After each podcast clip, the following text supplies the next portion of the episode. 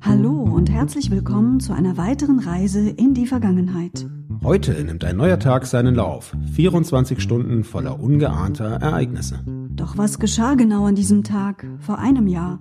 Vor 10, vor 50 oder 100 Jahren? Was geschah? Vor Jahr und Tag.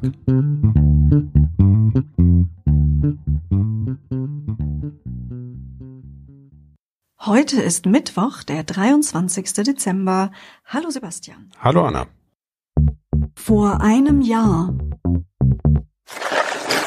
Heute vor einem Jahr berichteten die Medien, dass die Rente mit 63 sehr beliebt ist. Ihr wisst ja, nach 45 Versicherungsjahren können Menschen heute abschlagsfrei mit 63 in Rente gehen. Ja, und eben vor einem Jahr wurde berichtet, dass das deutlich mehr waren als erwartet. Zur Einführung im Jahr 2014 hieß es nämlich noch im entsprechenden Gesetzesentwurf, es wird von etwa 200.000 Fällen je Jahr ausgegangen. Ja, und nach diesen Berechnungen wären das dann ungefähr eine Million Arbeitnehmer gewesen, die ohne Abschläge früher in Rente gegangen wären. Aber die Erwartungen wurden doch, ja, deutlich übertroffen, muss man sagen. Bis äh, Ende letzten Jahres waren es insgesamt 1,34 Millionen Menschen, die den frühen Ausstieg aus dem Arbeitsleben gerne wahrgenommen haben. Vor zehn Jahren. Ein denkwürdiger Tag für das rumänische Parlament war der 23. Dezember 2010. Ja, damals war Adrian Sobaru, der selbst 1968 geboren wurde von einem Balkon der Besuchertribüne des Plenarsaals des rumänischen Parlaments in den Sitzungsraum gestürzt. Der Mann war beim rumänischen Staatsfernsehen als Beleuchter beschäftigt und wollte gegen die Sparmaßnahmen der Regierung damals protestieren. Für ihn persönlich hätte eben das bedeutet, dass die Unterstützung für seinen 15-jährigen an Autismus leidenden Sohn deutlich gekürzt worden wäre. Ja, nachdem der Premierminister mit seiner Rede begonnen hatte, stieg Sobaru auf die Balustrade und hatte eigentlich vor, eine Rede zu halten seinerseits. Er verlor aber das Gleichgewicht und ließ sich dann mit ausgebreiteten Armen fallen, was eben ein sehr spektakuläres Bild ergab. Er fiel sieben Meter tief, überlebte aber den Sturz mit Knochenbrüchen.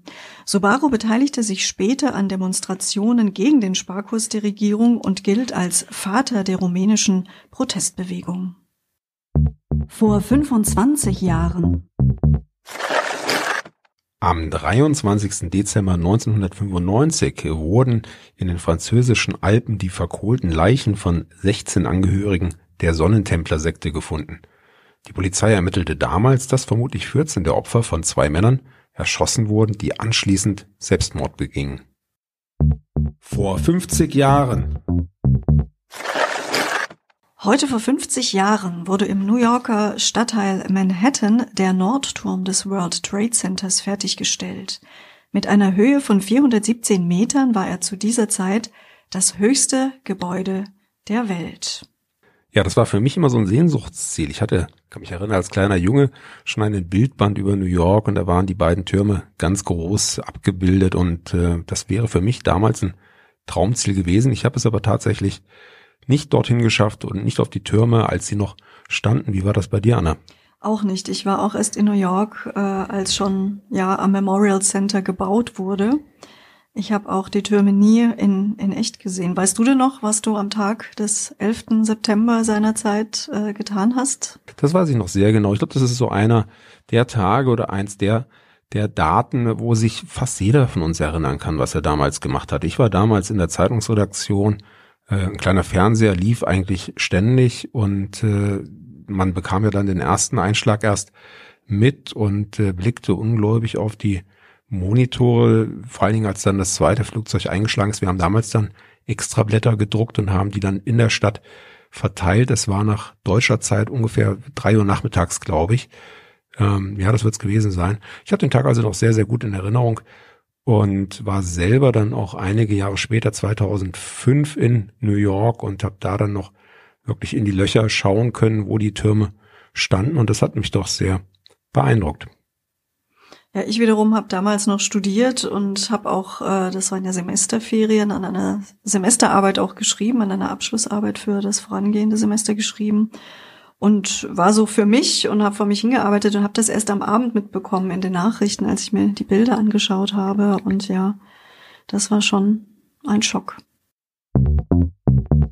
Ja, na, jetzt sind wir ja flux aus dem Jahr 1970 ins Jahr 2000 1 geraten, aber wir müssen noch mal zurück zum 23. Dezember 1970. Da hätten wir noch einen schönen Funfact für unsere Hörerinnen und Hörer. Wer stand denn damals auf Platz 1 der deutschen Charts?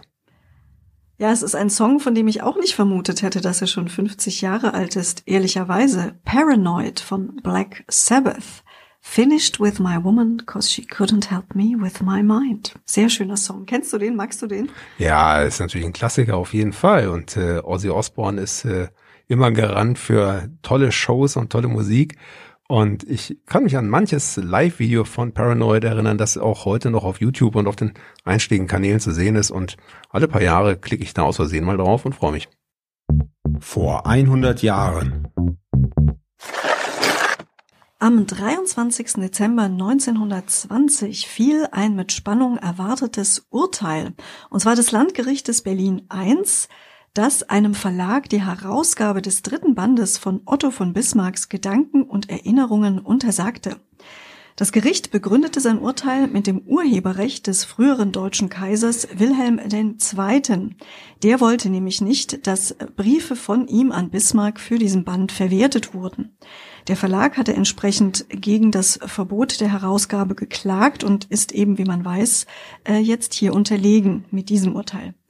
Der dritte Band sollte zunächst erst nach dem Tod Kaiser Wilhelms II. erscheinen, kam dann aber doch nach dem Rücktritt des Kaisers bereits 1921.